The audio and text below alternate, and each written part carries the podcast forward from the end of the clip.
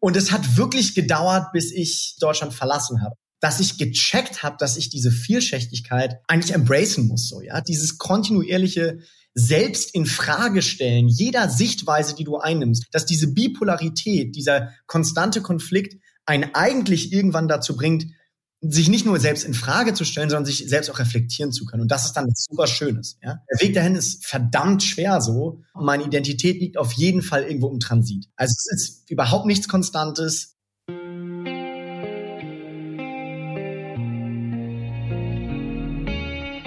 Herzlich willkommen zu der Podcast-Reihe 2021 JLID. Die Abkürzung steht für jüdisches Leben in Deutschland. Genauer genommen geht es um 1700 Jahre jüdisches Leben in Deutschland. In den kommenden Monaten wird dieses Jubiläum auf unterschiedliche Weise begangen werden. Dazu gehört auch diese Podcast-Reihe, in der ich, Manna Funk, die Moderatorin Shelley Kupferberg und der Journalist Miron Tenberg mit außergewöhnlichen, interessanten und spannenden jüdischen aber auch nicht-jüdischen Gästen sprechen werden. Wie stellt sich die Lebenswirklichkeit von Juden und Jüdinnen in Deutschland dar? Und was macht sie aus? Darüber werden meine Gäste hoffentlich unterschiedliche Auskunft geben. Denn wie ein jüdisches Sprichwort bereits sagt, gibt es bei einem Gespräch zwischen zwei Juden mindestens drei Meinungen. Was es nicht geben wird, ist die Wahrheit über jüdisches Leben, sondern ein pluralistisches und buntes Meinungsbild. Heute spreche ich mit Benny Fischer. Er ist 1990 in Hamburg geboren und arbeitet als Programmmanager bei der Alfred Landecker Foundation. Fischer studierte Politik und Recht und war Präsident der European Union of Jewish Students. Ich freue mich sehr, dass er heute da ist. Hallo, Benny. Hallo, liebe Männer. Danke, dass ich da sein darf. Voll gerne. Ähm, wer ich weiß nicht, ob du schon so ein bisschen in die Podcasts reingehört hast. Ich habe ähm, so eine mal so eine Aufteilung. Ich versuche eigentlich den ersten Teil ähm, sehr sozusagen in die Biografie zu gehen, um die Person, mit der ich gerade spreche, also mit dir in diesem Fall, ähm, besser kennenzulernen. Und dann äh, gehen wir eigentlich ähm, später im zweiten Teil des Podcasts ein bisschen mehr ins, ins Jetzt und deine, äh, deine Talente und deine Sichtweisen und das, was du alles so so tust. Und deswegen würde ich jetzt auch mit der ersten Frage starten, die sich um deine Geburt dreht. ähm, oh. ja, genau. Überleg noch mal ganz doll. Du bist also 1990 in Hamburg geboren. Ne? Ähm, als du drei warst, bist du mit deinen Eltern nach Köln gezogen.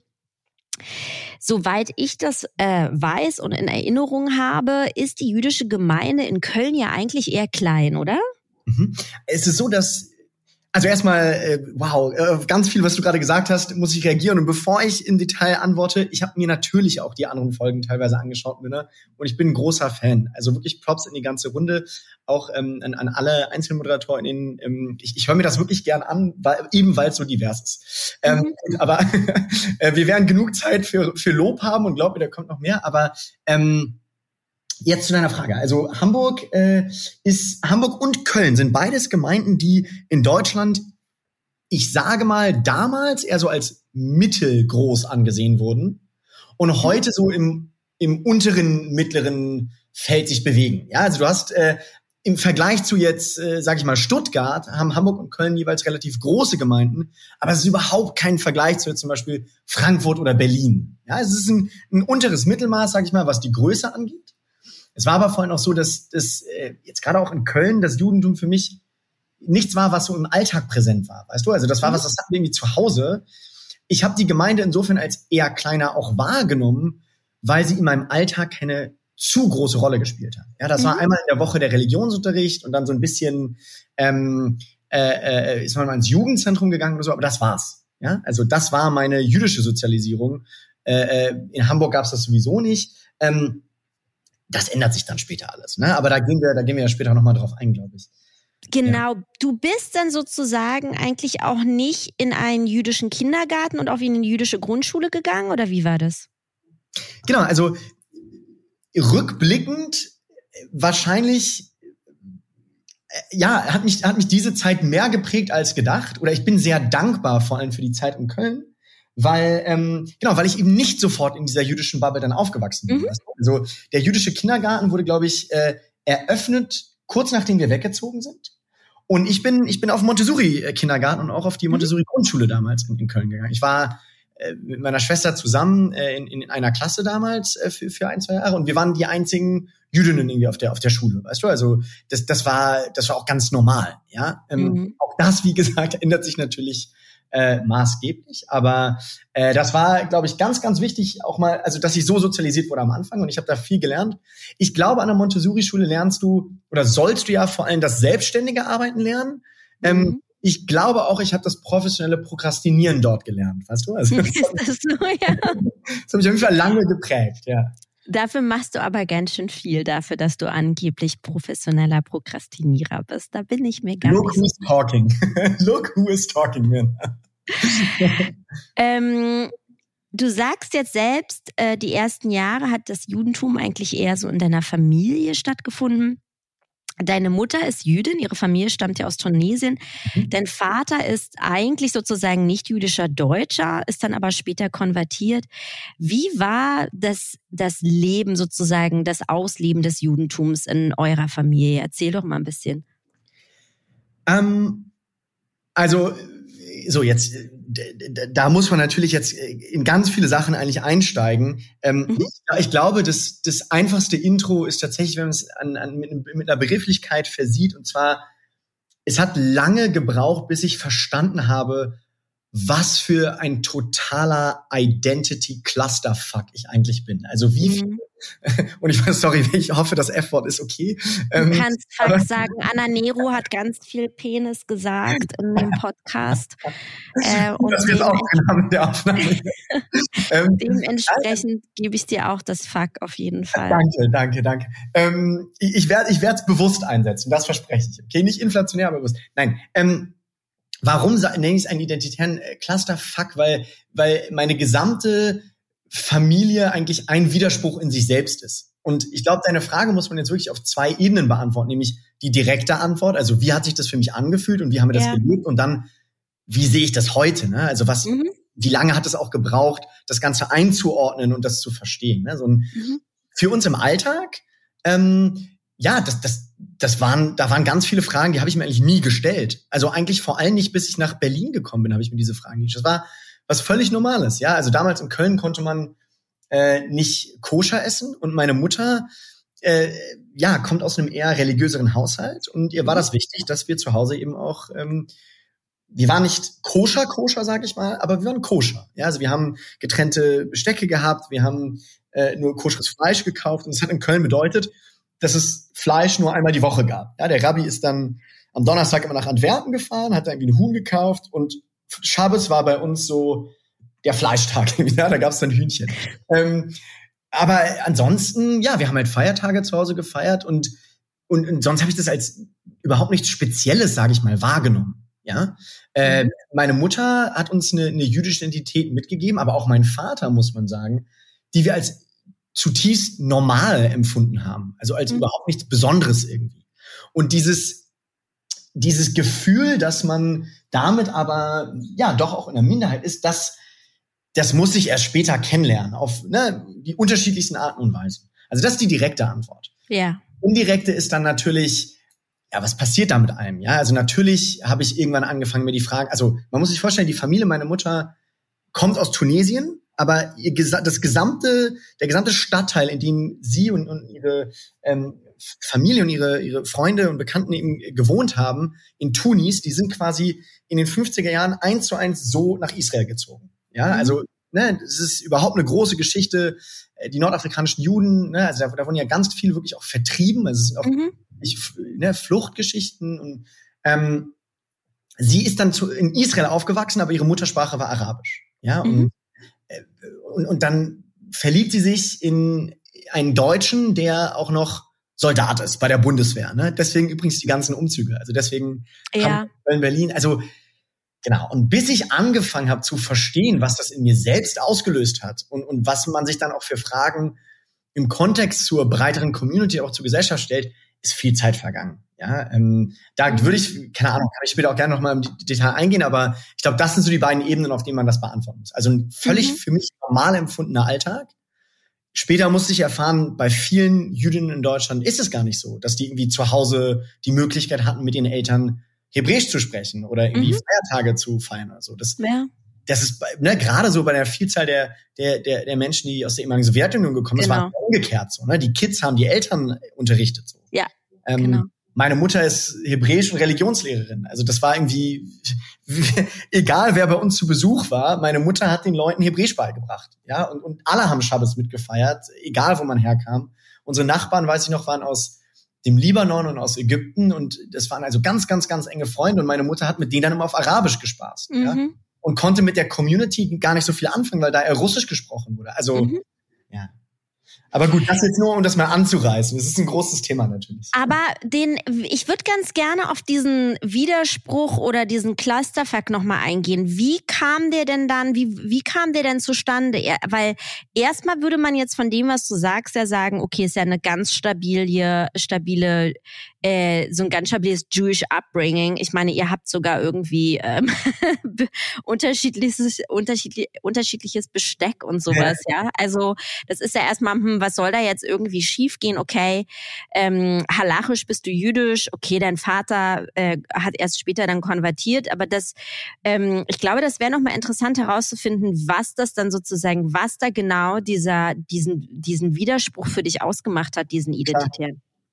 Also ich glaube, es ist wichtig zu verstehen, dass das Judentum als solches, also ich würde das Judentum als solches als eine, als eine zutiefst intersektionelle Religion bezeichnen, insofern als dass die Vielschichtigkeit von Identitäten also im System verhaftet ist. Und mhm. in meinem Kontext hat es das bedeutet, dass ich halb, äh, halb, dass ich halb sephardischer und halb aschkenasischer Jude war. Mhm. Ich, ähm, eine Migrationsgeschichte hatte, aber gleichzeitig nicht aus der ehemaligen Sowjetunion war. Dass ich mhm. kein Russisch gesprochen habe, aber trotzdem nicht im Team Allmann war, wenn mhm. in der Schule und ich weiß, es ist eine Story, die viele Leute schockt, aber das muss man sich eben auch vorstellen, in deutschen Großstädten auch einfach Realität. Ähm, äh, also an der nicht-jüdischen Schule sowieso, dass das irgendwie äh, gesagt wurde, Deutsche spielen gegen Ausländer, was sowieso immer so ein krasses Ding war, aber da war ich dann immer Team Ausländer so, weißt du? Was, ah, ja. was total mhm. äh, und, und, und also ne, so als, als ich, ich, ich nehme jetzt die Perspektive eines Viertklässlers ein, wenn ich diese Ja, ja, ist ja richtig. Aber, aber ne, das, das passiert plötzlich. Und dann, klar, irgendwie, du, du checkst dann auch langsam, du lebst in Deutschland, du, du, du lernst über die Geschichte und dann siehst du deinen Vater, wie er jeden Morgen in Uniform aus dem Haus geht. Mhm. Ja? Ähm, und, und, und in der Uniform, weißt du? Ja, ja. Ähm, äh, du siehst die kulturellen Unterschiede zwischen den einzelnen Elternteilen ja auch. Ja, also die, die sind völlig unter, so, meine Mutter und mein Vater sind zutiefst unterschiedliche Menschen. Also unterschiedlicher geht es gar nicht. Ja, und, mhm. und, ähm, und dann auch so Dinge wie, ich habe nicht jüdisch, eine nicht jüdische Familie in Deutschland und mhm. ich habe jüdische Familie in Israel. Ja. ja. Heißt, ähm, ich hatte, wenn ich meine Familie mütterlicherseits gesehen habe, im Vergleich zu der Familie väterlicherseits, da gab es keine Erfahrungen, Erkenntnisse, die man eins zu eins übertragen konnte. Mhm. Und irgendwann mal, also je, je mehr, sage ich mal, Identi je, je mehr ich diese Vielschichtigkeit meiner eigenen Identität angefangen habe zu verstehen, desto anstrengender war das. Am mhm. Anfang war es für mich wirklich anstrengend. Du bist dann in der Pubertät, du, du versuchst für dich erstmal herauszufinden, wer du eigentlich bist und, mhm. und hast natürlich auch das Gefühl, du bist irgendwie weniger als andere. Du fragst dich auch, wie jüdisch bist du eigentlich? Und also völlig absurde Sachen so. Und ähm, und das führt dann natürlich in so einem Konglomerat aus, du bist dir unsicher, wer du bist, aber es gibt vor allem auch viele Fremdzuschreibungen. Also im Sinne ja, ja, von, klar.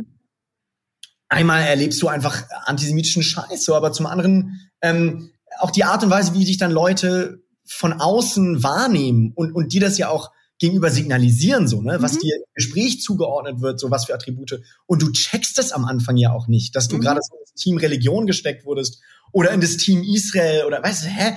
Und, ja, ich weiß. Und es hat wirklich gedauert, bis ich, ich, ich würde sogar fast sagen, es hat gedauert, bis ich Deutschland verlassen habe. Also wo ich bis 23, 24 war, dass ich gecheckt habe, dass ich diese Vielschichtigkeit eigentlich ähm, eigentlich embracen muss, so ja, dass ja. ich wirklich gecheckt habe, dass dieses kontinuierliche selbst in Frage stellen jeder Sichtweise, die du einnimmst auf Religion, Community, Politik, in Nationen, Europa, ich habe hab zwei Pässe, dass, dass diese Bipolarität, dieser konstante Konflikt einen eigentlich irgendwann dazu bringt, sich nicht nur selbst in Frage zu stellen, sondern sich selbst auch reflektieren zu können. Und das ist dann ja. super Schönes. Ja? Voll. Der Weg dahin ist verdammt schwer so. Mhm. Bedeutet halt auch, dass du irgendwie immer, also jedenfalls würde ich das von mir behaupten, meine Identität liegt auf jeden Fall irgendwo im Transit. Mhm. Also es ist überhaupt nichts Konstantes. Wenn du mich mhm. heute fragen würdest, so, äh, dieses Classic-Ding, so, also klassische Dinge, bist du, bist du eher erst Deutscher und dann Jude oder bist mhm. du eher Israeli oder ne? Dann, dann ist meine Antwort heute absolut nicht die, die ich vor zehn Jahren gegeben hätte. So. Mhm. Meine religiöse Phase, ich habe es heute so gar nicht mehr. Ja, äh, ich hatte mal irgendwie so eine Israel-Phase, ich habe das auch so gar nicht mehr irgendwie, aber auch das kann man nicht so einfach sagen, weil natürlich besteht eine riesige Verbundenheit und mhm. zur Kultur, zur Sprache, zu den Menschen, zur Politik, also du siehst, es ist, es ist schwer, aber das Schönste daran war irgendwann zu erkennen, dass, also weißt du, dass ich es heute Clusterfuck nennen kann, liegt daran, dass ich das Gefühl habe, ich habe mich irgendwann selbst dazu ermächtigt, meine eigene Narrativ zu schreiben. Ja. Und ich ja. glaube, dass ganz viele Menschen ähm, ganz schwer zu kämpfen haben. Also egal aus welcher Community, ja. ja. Wenn es um so Fragen geht und, und das, den Luxus gehabt zu haben, irgendwie einen Weg für mich da zu finden, dafür bin ich einfach verdammt dankbar so, ja.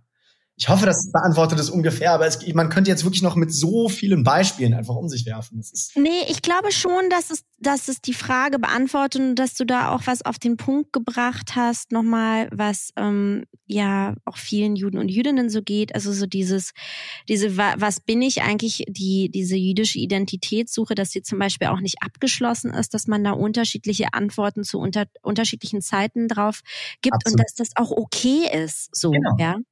Also, dass es gar nicht abgeschlossen sein, sein muss und ähm, dass es auch nicht schlimm ist, noch irgendwie so in diesem Suchen zum Beispiel zu verharren, sondern dass man das ja. vielleicht auch einfach genießen kann und dass einem das unglaublich viel bringt eben auch, ja. Mega. Und, und, und gleichzeitig, sorry, und dann wirklich das als letztes zu dem Thema. Ich habe manchmal das Gefühl, dass es dann aber von außen als sowas total Anstrengendes dann wahrgenommen wird. Mhm. Also weißt du, wenn so eine ja-Nein-Frage gestellt wird und deine Antwort ist halt, ja, ist halt nicht so einfach, ja, es ist halt mhm. vielschichtig, dann, dann ähm, wird das oft als entweder anstrengend wahrgenommen oder als, ne, es bricht halt aus der Norm.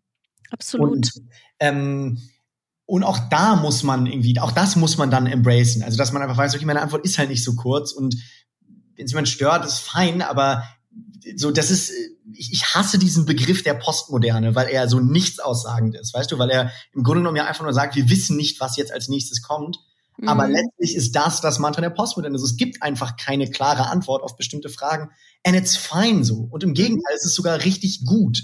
So, mhm. Es ist sogar richtig gut, wenn du irgendwann an den Punkt kommst, dass du auf eine Frage fünf Antworten geben kannst. Mhm. Ja. Als du elf Jahre alt warst. by the way. And it's very Jewish, by the way. It's very Jewish, totally. Ähm, als du elf Jahre alt warst, seid ihr dann nach Berlin gegangen. War das eine große Umstellung? Das ist jetzt schon so ein Alter, wo man ja eigentlich normalerweise doch sehr verhaftet ist, schon so mit Friends und Schule und also du hast ja jetzt Glück gehabt, dass du nicht irgendwie so mit 14 umgepflanzt wurdest, aber so elf ist ja schon auch so ein so, naja, so speziell. Ja. Also ich habe das eben ja schon angedeutet, mega. Ja, Berlin war eine völlig andere Welt. Mhm. Ähm, es gab plötzlich eine koschere Infrastruktur, es gab, ich bin auf eine jüdische Schule gekommen, die ich, die mir zutiefst fremd war, by the way. Weil da waren Kids, die sind irgendwie seit der Vorschule da gewesen, die kannten sich alle, die haben irgendwie in der Schule Schabbes gefeiert und so. Und das war mir alles fremd. So für mich war diese, dieser Teil meiner Identität war auf das Zuhause beschränkt ja, und nicht auf irgendwie, ich lerne, also plötzlich lernst du Hebräisch in der Schule oder in die Bibel und so.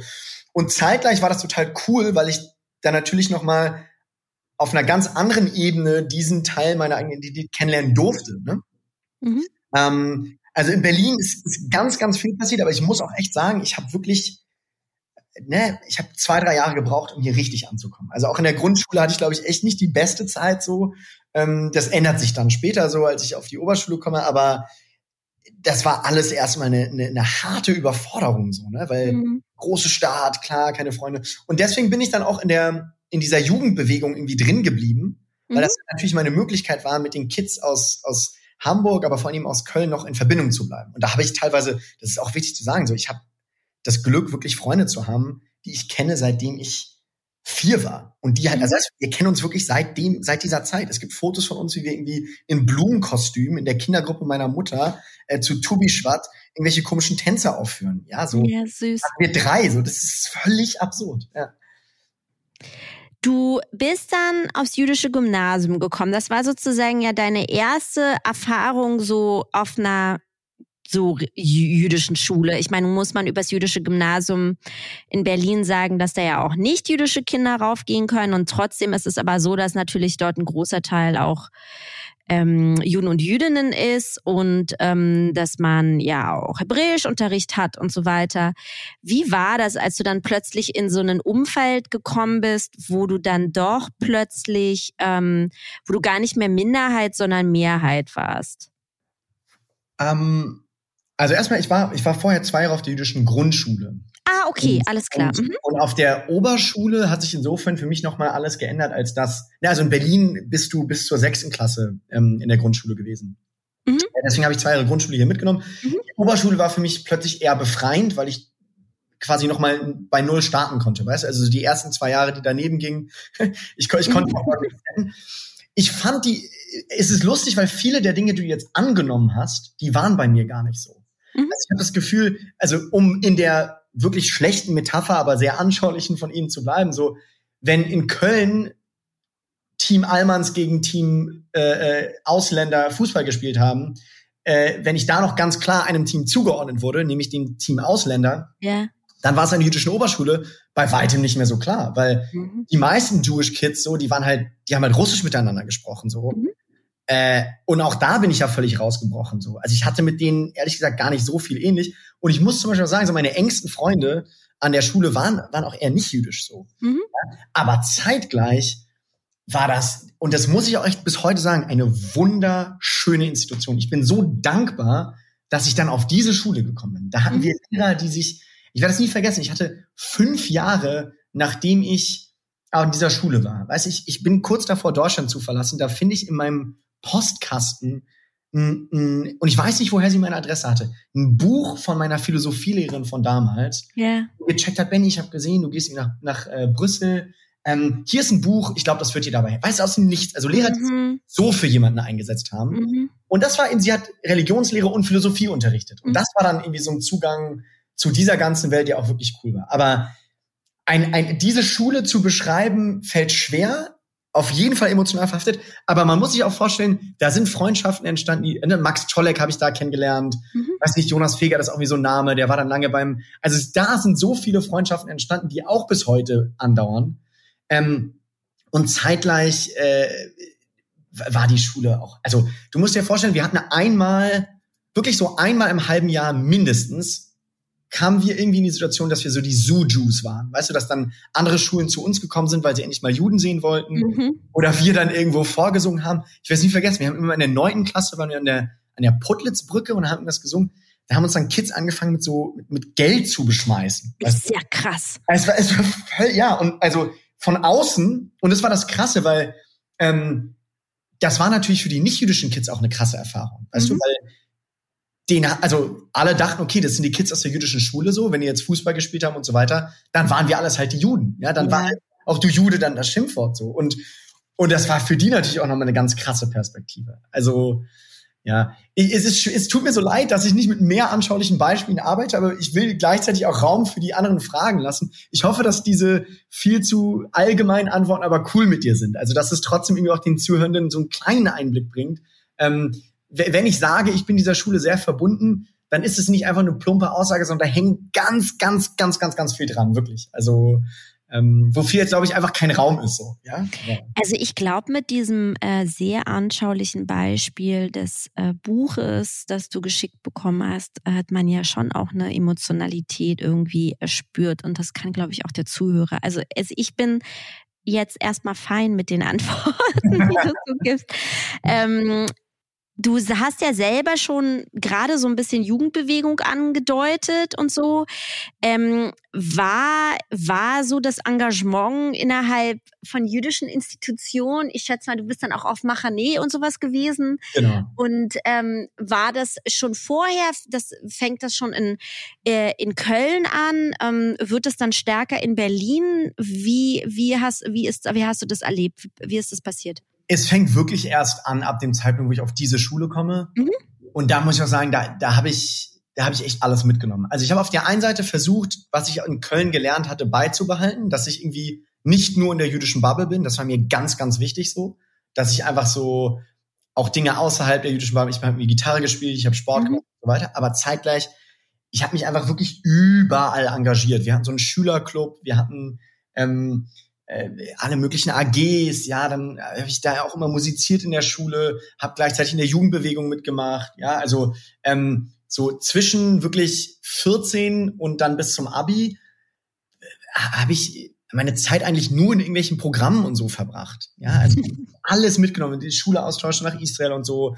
Ich war, Mirna, ich war beim Chidon Hatanach und das ist wirklich eine lustige Geschichte. Der Chidon Hatanach ist quasi die internationale Bibelolympiade. das ist ein, ein Wettbewerb für Kinder zwischen irgendwie, also sie müssen Bar oder Bad Mitzvah haben, äh, ja. äh, 12, 13 bis 18, ja? ja. Und es geht darum, es ist einfach ein Bibelquiz, aber nicht jetzt irgendwie so, wie man sich das vorstellt, also schon so, wie man sich das vorstellt, im Sinne von, es sind halt viele Nerds, so, also ja. So. Ähm, aber gleichzeitig, ähm, das wird im, im Fernsehen übertragen. Das ist so, also wie Wer wird Millionär ist es auch äh, gesettet, ja. Und dann ist irgendwie der Premierminister hält so eine Einführungsrede. Und für mich war das völlig absurd. Ich bin in der elften Klasse. Irgendwann kommt meine Bibellehrerin zu mir und sagt so, pass auf, Benny, da gibt es einen komischen Wettbewerb in, in, ähm, in Israel. Hättest du irgendwie Lust drauf? Und ich so, ja, was muss ich jetzt machen? Meinst ja, keine Ahnung, bereite ich halt ein bisschen vor und dann kommst du da an und vor dir ist irgendwie ein Mädchen aus Mexiko, das fünf Jahre jünger ist, das eine Frage gestellt bekommen hat und einfach so wie ein Maschinengewehr aus der Bibel zitiert.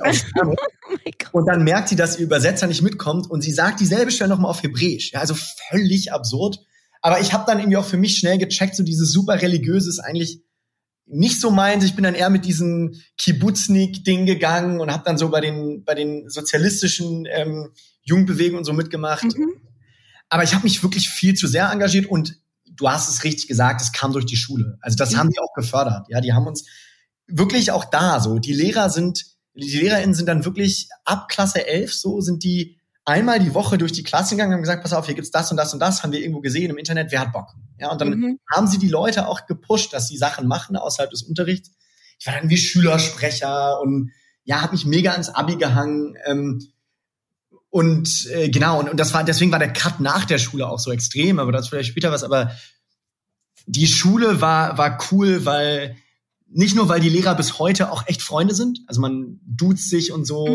und, und, überhaupt und letztes wäre ihm verstorben und dann ist man auf dem Begräbnis, sondern deswegen, weil die wirklich zu dir gekommen sind und gesagt haben, ob es jetzt Bibel-Olympiade ist oder irgendwie ähm, um, um politisches Engagement geht oder um, ne, die sind zu einem gekommen und haben ihn gefördert und das war toll. Und by the way, alle Kinder. Ja, also auch mhm. ich habe eine richtig beschissene Zeit in der Schule zwischen der 11. und 13. Klasse aus ganz vielen Gründen. Meine Eltern haben sich dann getrennt und so. Auch da, ähm, also die hatten immer einen Blick, dass, dass jetzt nicht nur irgendwie die Cool Kids oder die Smarten mitgenommen mhm. werden, sondern alle. Ja, mhm. und, und das war wirklich auch schön. Also schöne Schule gewesen, echt. Ich glaube, wir wollen eigentlich alle wissen, wie du so, ähm, wie das auf, bei der Bibelolympiade für dich dann war. Hast du da richtig äh, abgeräumt oder abgekackt, Benny? Ey, Männer, ich muss ja eigentlich so, äh, natürlich habe ich total ab, also ich habe total versagt. Ja, ja. Ich bin natürlich raus und I was fine with that. Ja, ich muss auch sagen, ich war 17, mein Kopf war ganz woanders. Ähm, ich habe mich damals in ein Mädchen aus Kolumbien verliebt.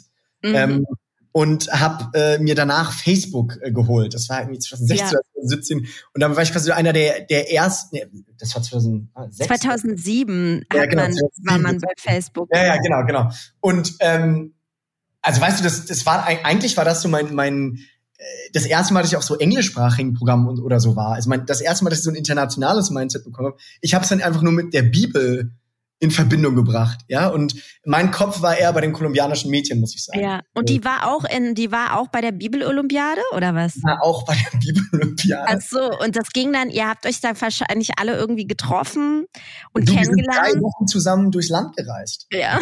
Wir haben, das war. Ja, ja who cares about Bibelolympiade? In right? Moment. Und let's face it, ich glaube, so die besten Geschichten fangen doch an mit als ich mich auf der Bibelolympiade in ein kolumbianisches Mädchen verliebt habe. Also ein super Intro. Danach kann kommen, was will. Das ist, die, die, das ist ein gutes Framework. So, ja? es war, es war schon absurd. Ähm, also ich, ich finde das auch total okay, dass du einfach auch die Prioritäten dann anders gesetzt hast, wirst, weißt du? Also ähm, das macht auch total Sinn, dass die dann einfach in eine andere Richtung gegangen sind. Du hast dann aber deine Prioritäten offensichtlich wieder ähm, geschafft, von dem kolumbianischen Mädchen hin zu politischem Engagement zu verschieben und äh, bist ja auch Präsident der European Union for Jewish Students gewesen. Willst du mal ein bisschen was dazu erzählen, was dich auch bewegt hat, wie du da reingekommen bist, äh, wie du plötzlich Präsident wurdest, ähm, ja. wann du wieder Präsident wirst oder vielleicht auch kannst? Mann, Minna, also don't, don't, feed the ego. Also it's, it's, it's, anyways, ähm, ähm, also das muss man wirklich sagen, ist, und ich weiß, ich habe jetzt mit Superlativen um mich herumgeschmissen. Ähm, ich glaube, ich hatte dann, ich war wirklich nach dem Abi so ein bisschen verloren auch. Ja, und ich habe vor allem versucht, mich von so jüdischen Räumen so gut es geht erstmal fernzuhalten, weil ich genug davon hatte. Ja, und weil ich auch das Gefühl habe, die sind irgendwie kreativlos gewesen und ich hatte nicht das, den Gedanken, dass ich irgendwie mein, mein politisches Denken, mein universalistisches Denken in irgendeiner Form dort einbringen konnte. Mhm. Dann kriege ich plötzlich ein Stipendium von, von ELES, also von dem Ernst Ludwig mhm. Werk, bei dem du, bei dem du ja auch engagiert bist, Männer. Ne? Und, mhm. ähm, und das war das erste Mal, dass ich irgendwie so ein bisschen gemerkt habe, wow, hier, hier, hier gibt's Leute, die finde ich interessant auf einer ganz anderen Ebene und die mhm. haben offensichtlich sehr ähnliche Dinge durchgemacht wie ich so. Im Guten, im Schlechten, aber das war ein schöner Raum. Und die haben irgendwann mal auch da wieder sind zu mir gekommen, haben gemerkt, ich war im Studium so ein bisschen verloren, muss man auch echt sagen haben gesagt, pass auf, Benny, gibt da diese Organisation in Brüssel. Da waren ganz lange keine Deutschen mehr dabei. Der Studierendenaktivismus in Deutschland hat eine riesige Tradition natürlich, aber ist komplett eingeschlafen mhm. in den letzten 15 Jahren. Hast du nicht Lust, da mal hinzugehen? Und long story short, ein halbes Jahr später bin ich Präsident. Ich werde am, am 28. August gewählt. Am 7. September ist mein erster Arbeitstag. Mein gesamtes Team ist bis zum 1. Oktober im Urlaub. Das ist die Deadline für die ersten drei europäischen äh, Grant Applications. Also es geht wirklich um Geld, ja, so hartes mhm. Geld, so, was für mich sowieso absurd war. Ich war dieser faule Student. Und dann war man plötzlich Vollzeitaktivist. Also weißt du, dieses ganze Rumgeschwurbel, das man davor in irgendwelchen Astas hatte, so, das hat sich jetzt daran gemessen, ob du halt in einem Monat so eine Bewerbung schreibst oder nicht. Weil wenn du das schlecht machst, dann werden halt Leute gefeuert. So. Ja. Und gleichzeitig checkt man dann aber auch, das ist ein politischer Raum, den kann man selbst gestalten. Und das mhm. Schönste an der Zeit in Brüssel für mich sehr persönlich war, ich glaube, ich war noch nie so fein damit, Deutscher zu sein. Also mein, meine gesamte, dieser ganze mhm. Identitätsfuck-up konnte sich lösen. Aber das viel Wichtigere ist, wir haben da einfach, wir haben wirklich geilen Scheiß da machen dürfen. Ja, also wir haben mhm. irgendwie, an, an einem Tag haben wir ein Erdbeben überlebt mit 400 Leuten in Italien, irgendwo auf dem Land haben danach den Papst getroffen. So, ich hatte einfach eine Audienz beim Papst mir, ne? Ähm, danach dann haben wir einfach einen Fundraiser für die Opfer des ähm, Erdbebens dann gehabt, weil es sind einfach so wirklich 20 Kilometer entfernt von uns, sind, ist ein ganzes Dorf quasi gestorben. Mhm. Ähm, und weißt du, auf dem Hin- und Rückweg zum Vatikan klingelt das Telefon die ganze Zeit, weil irgendwelche jüdischen Mütter in die und, und ja, also wo ist mein Sohn und wo ist meine ja und, und du musst Krisenkommunikation machen.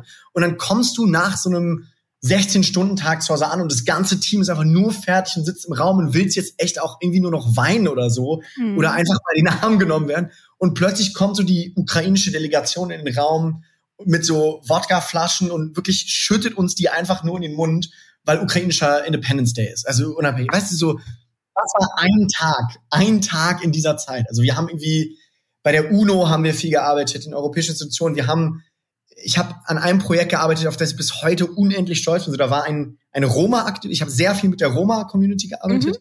Mhm. äh, mit der City und Roma Community und, und ähm, da haben wir eine Delegation gebaut mit einem jemanden, der hat damals mit Malcolm X in der Civil Rights Movement gearbeitet, besagtem äh, Roma-Aktivisten, da waren feministische Aktivisten dabei, queerfeministische auch und, und, und dann eben ich quasi als jüdischer Repräsentant. Wir sind einfach zusammen auf die Comic-Con in New York gegangen, um das Marvel Headquarter zu Aha. stürmen, um irgendwie für Minderheitenrepräsentation in Comics zu kämpfen, so.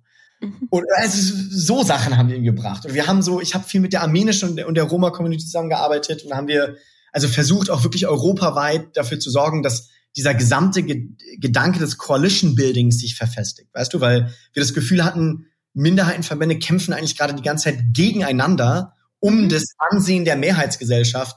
Darum mhm. geht's um ganz andere Dinge so, man. Wir wollen mhm. eigentlich, ja, also wir müssen eigentlich zusammenarbeiten und so. Und dann, also zwar, ich glaube, das Wichtigste, und jetzt komme ich nochmal auf die Meta-Ebene, das, das, das Wichtigste an dieser Erfahrung des Unionisms, und man muss sich vorstellen, während ich dann Präsident bin von EUJS, gründe ich zusammen mit einer anderen Gruppe von, von, von auch aktiven Leuten, die bis heute auch aktiv sind hier in Deutschland, die jüdische Studierendenunion Deutschland. Ja, mhm. weil als ich da hingegangen bin, war ich der einzige Deutsche. So, ich, ja, krass. Die Deutschen konnten mich nicht mal vorschlagen und äh, plötzlich haben wir jetzt hier eine Organisation, die fast schon größer ist als der Europäische Verband. Und aber ja, wir haben, wir haben äh, Gesetze teilweise, also wirklich europäische. Darf ich da eigentlich Mitglied werden? Ich bin ja jetzt schon, ich glaube, das geht nur bis 35, 35, äh, ne? Ich darf als 40-Jährige, glaube ich, obwohl ich Studentin bin, nicht mehr beitreten.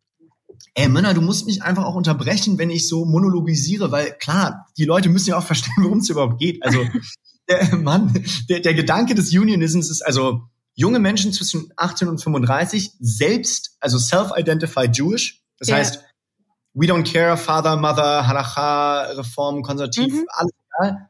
Und it's non-partisan, also nicht parteigebunden. Mhm. Das Ziel, 160.000 äh, Menschen in, in, in 35 Ländern habe ich repräsentiert, mhm. also als gewählter Vertreter.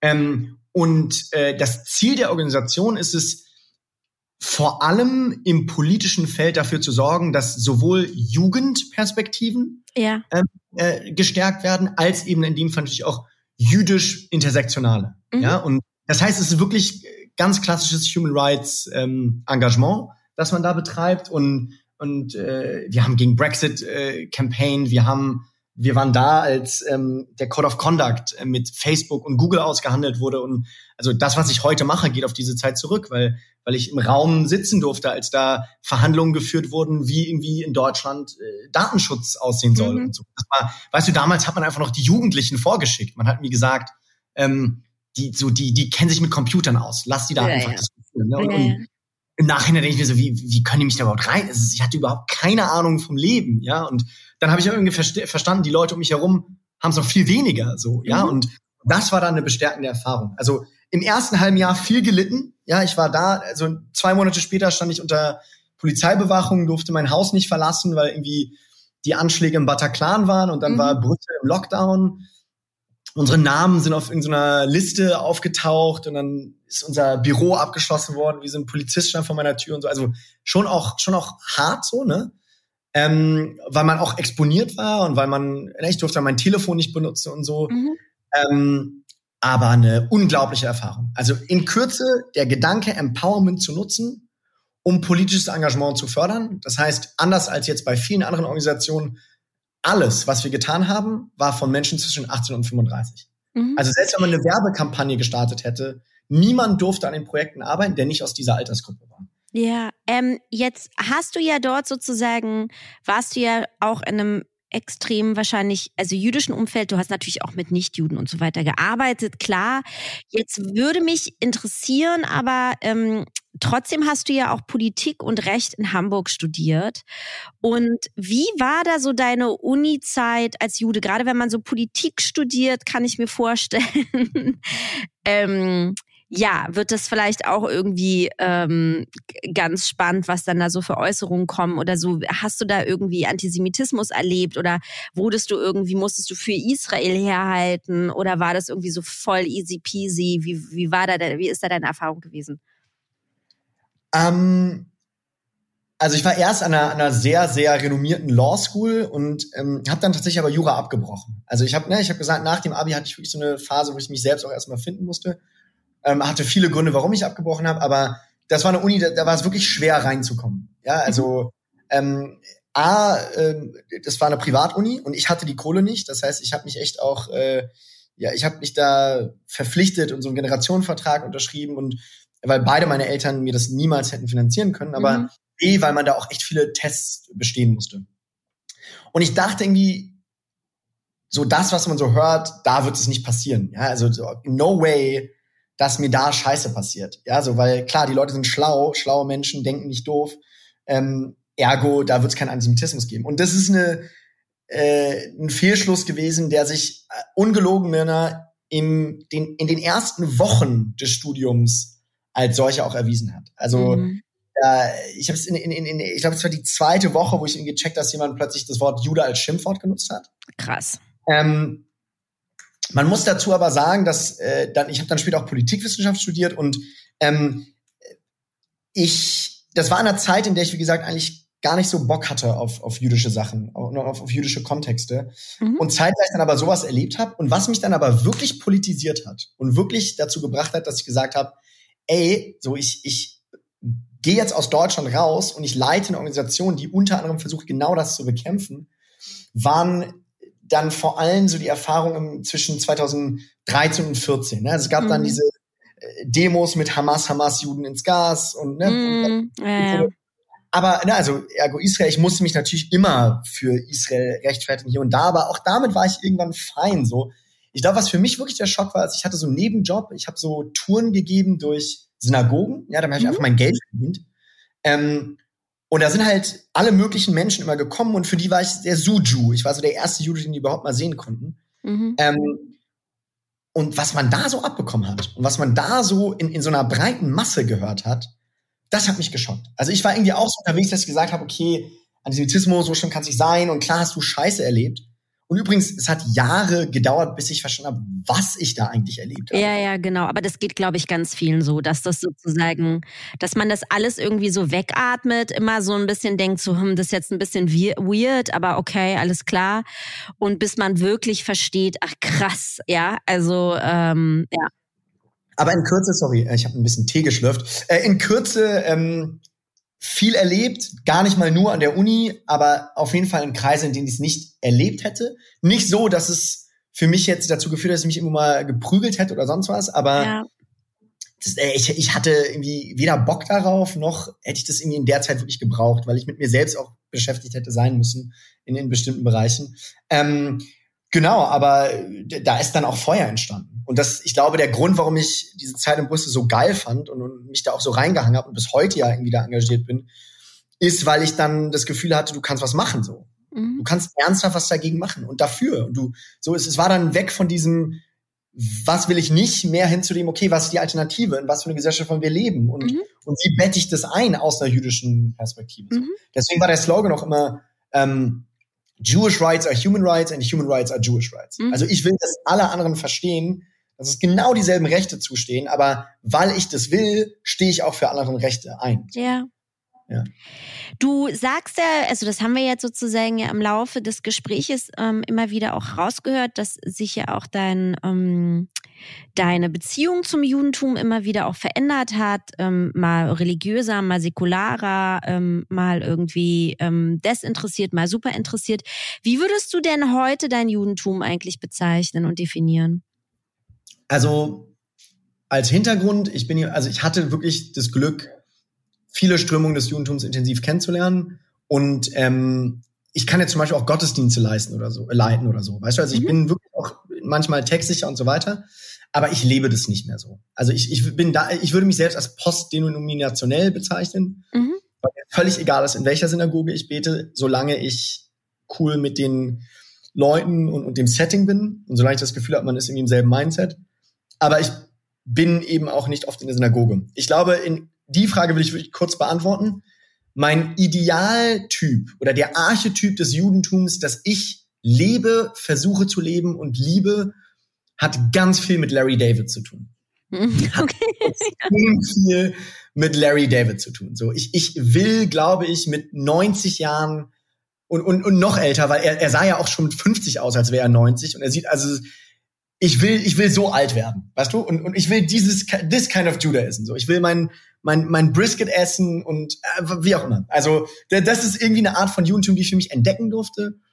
Und die, glaube ich, auch noch relativ neu ist in Deutschland. Also diese Form mhm. der Selbstsicherheit und des kulturellen Judentums und ja. des, äh, ne, also, dass du dann auch entsprechend Texte liest und so. Aber das ist die Antwort. Larry David, äh, in die Richtung gehe ich, so lebe ich mein Judentum. Ich finde es schön mit der Familie, ich finde es schön in der Kultur, aber ich bin säkular und ich liebe alles, was dahinter steht. Mhm. Fran Lebowitz, so. Ich, ich könnte mir, ich glaube, ich würde mit dieser Frau gerne einfach mal eine Woche lang in einem Raum eingesperrt werden mhm. und nur zuhören, wie sie einmal alle zehn Minuten mit einem One-Liner wieder alles auf den Punkt bringt mhm. und, und, gleichzeitig diesen alten Rage irgendwie an den Tag bringt. Also mhm das sind Menschen, mit denen ich sehr identifiziere und, und die Art, wie sie ihr Judentum zum Ausdruck bringen, leben und, und selbst verstehen. Ja, I feel you. Ähm, du hast ja erst bei der ZWST gearbeitet, bist jetzt mittlerweile bei der Alfred Landecker Foundation Programmmanager. Willst du uns ein bisschen was zu deiner Arbeit erzählen? Weil letztlich ist das jetzt auch schon, ähm, also du äh, hast da so einen Weg geebnet und äh, vor vielen Jahren ja auch mit deiner studentischen, politischen Arbeit und gehst da ja eigentlich schon straight in eine Richtung, oder? Ich, also ich, ich, ich weiß es Jetzt nicht, ist schwer, ist schwer, ist schwer zu sagen. Ähm, also okay, ich, ich bin ähm, nach der Zeit bei EOJS habe ich mich selbstständig gemacht als Berater und habe NGOs beraten. Also ich habe klassische Politikarbeit gemacht, Politikberatung, aber ich habe vor allem auch so in Sachen Change Management gearbeitet. Salopp gesagt, so das, was wir im Kleinen für eine europäische Organisation machen mussten, das ist vor allem technisiert vonstatten gegangen, weil wir nicht so viel Kohle hatten. Und das mhm. habe ich plötzlich größeren NGOs teilweise auch umsonst beigebracht. Also ich habe auch mit vielen anderen, mit der muslimischen Community auch viel gearbeitet in der Zeit. Und dann komme ich zurück nach Deutschland, primär aus privaten Gründen, ehrlich gesagt. Also meine beiden Eltern sind sehr schwer erkrankt und und ich hatte aber auch irgendwie das Gefühl, dass ich in Brüssel nicht mehr wachsen konnte. Also dass ich irgendwie mhm. was Neues brauchte. Und dann bei der ZWSD habe ich ein Think Lab aufgemacht zur digitalen Transformation. Also der Gedanke war, das Netzpolitische, dass ich in Brüssel, da habe ich wirklich Blut dran geleckt. Also habe ich gemerkt, dass das finde ich gut, ähm, hauptberuflich zu machen, aber mit sozialem Engagement zu verbinden. Das heißt, es ging um so Fragen wie, wie könnte man mit Virtual Reality Holocaust-Überlebenden ermöglichen, dass sie äh, die, dass, dass, dass sie teilweise übrigens auch demenzkrank, ähm, dass sie ihre eigene Kindheit äh, positiv wieder durchleben können, indem man mhm. zum Beispiel ja, also das, also auf den Ebenen durfte man denken, aber es waren noch ganz andere Sachen. Es waren so Strukturförderungen, es ging wiederum äh, WLAN aus. Das ist wirklich eine coole Sache, die wir geschafft haben, ist, wir haben WLAN ausgebaut in allen jüdischen Altenheimen, also mhm. in der Altenhilfe, vor Corona. Und als Corona dann losging und die Leute eingesperrt waren, haben wir einen Fundraiser gemacht, um den Tablets zu besorgen, damit sie per WLAN mit ihren Familien äh, reden können. Und das war, also ich habe quasi alles, ich habe versucht alles zu machen, was irgendwie mit Tech zu tun hatte und gleichzeitig innerhalb der Community. Aber ich muss sagen, Münner, ich hatte auch einfach so ein bisschen so ein Jewish Burnout.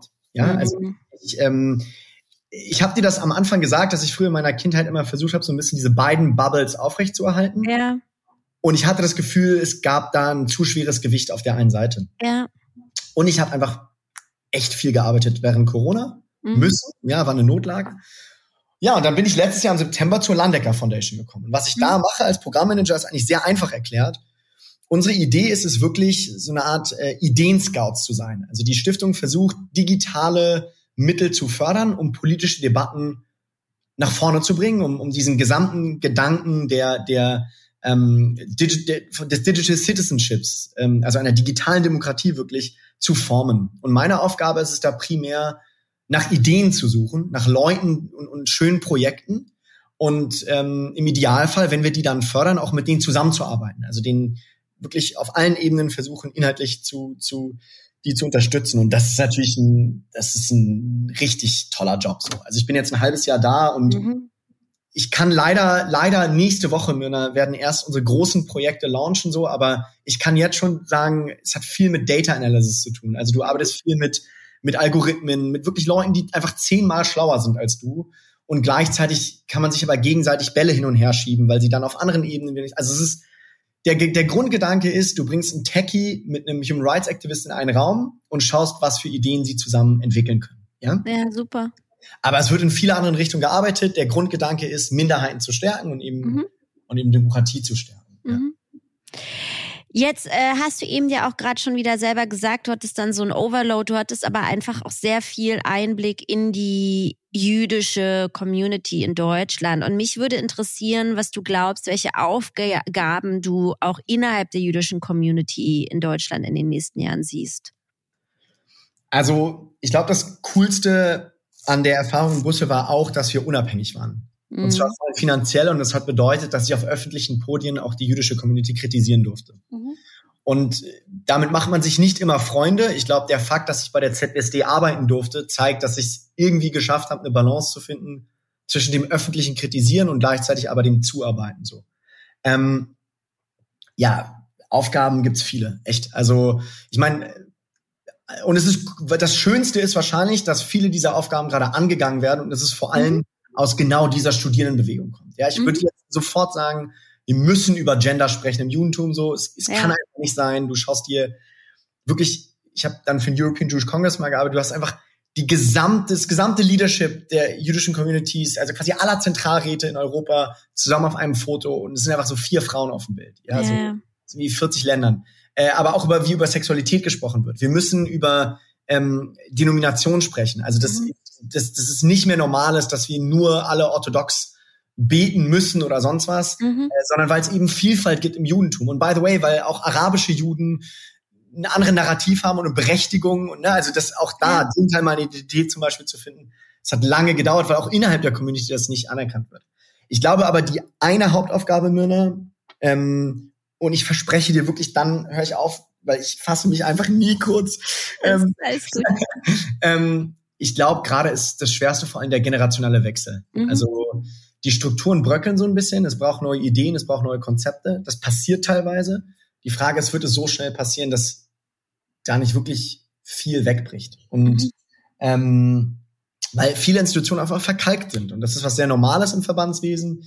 Aber ähm, es ist bei der jüdischen Community schon krass zu sehen, wie anders die dritte Generation denkt. So. Ja. Auf allen Ebenen. Auf ja, ja, absolut. Mhm. Das und ist schon ein Riesen. Also ich habe das Gefühl, zwischen der ersten und zweiten äh, Generation, also da sind auch Unterschiede, aber ich habe das Gefühl, diese waren nicht so gravierend wie jetzt zwischen der zweiten und der dritten. Ich, ja, vor allem, weißt du, die erste und die zweite Generation, egal wie groß die Unterschiede waren, die mussten einfach funktionieren. Ja, ja, ja. Die waren auch notgetrieben, notgedrungen, ja. aber auch im Mindset von wir bauen halt wieder was auf. Mhm. Ja, ja, absolut. Wir sind ja mit einem völlig anderen Mindset aufgewachsen teilweise. Klar, immer noch mit einer starken Nähe dazu, aber wir wollen nicht mehr aufbauen, wir wollen ausbauen. Ja. ja wir wollen, wir wollen äh, in viele Richtungen denken so. Und das wird mhm. oft als Bedrohung wahrgenommen. Und das, by the way, ist ja kein Phänomen bei unserer Community, das ist gesamtgesellschaftlich. Absolut. Ja? Dass Leute denken, das Gender-Sternchen ist ein Angriff auf ihr Wurstbrot, so.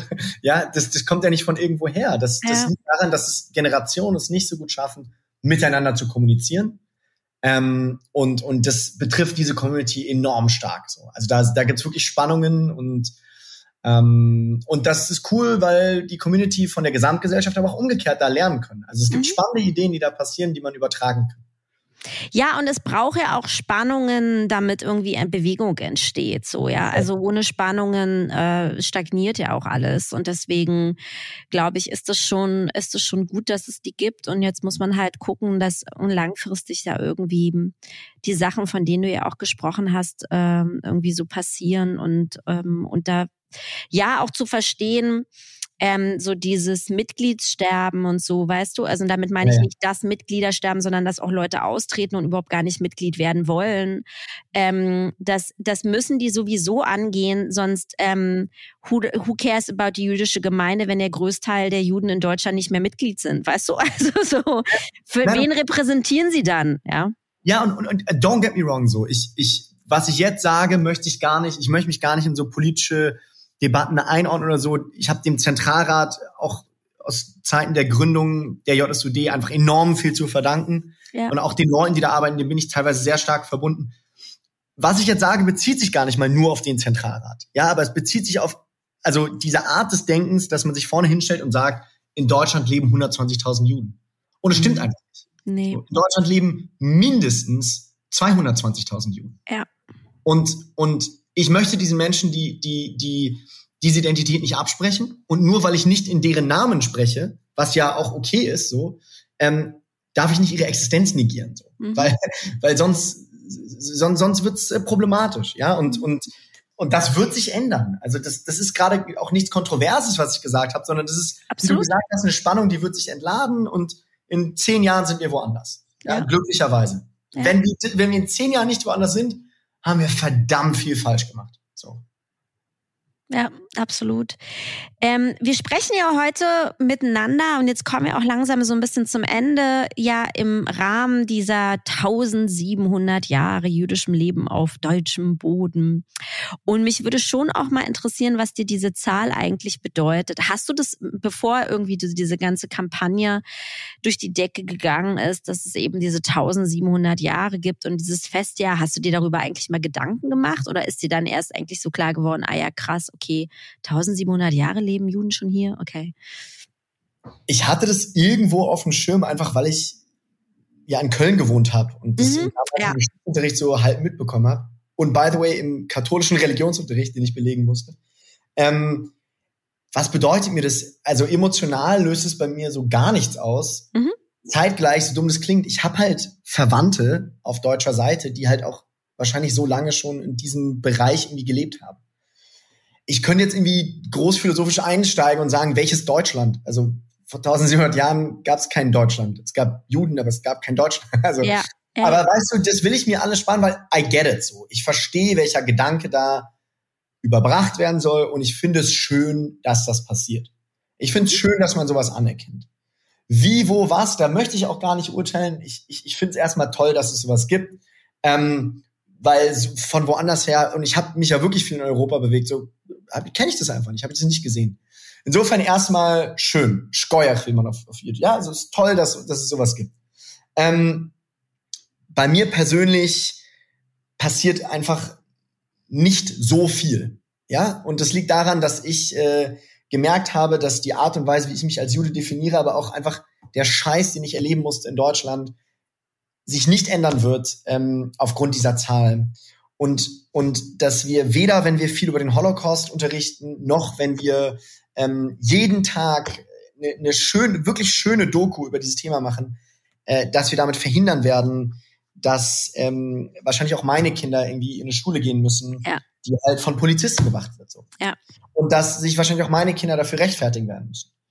Und wenn ich das sage, ist mir wirklich eine Sache zutiefst wichtig, Mirna, weil ich sage das nicht als Vorwurf gegenüber der Gesamtgesellschaft. Mhm. Ich bin zutiefst dankbar, dass es da Leute gibt, die sich engagieren, die sich einbringen, die das wichtig finden, die das pushen. Das sind die Guten. Ja, also was ich da sage, ist nicht meine Kritik an diesen Menschen.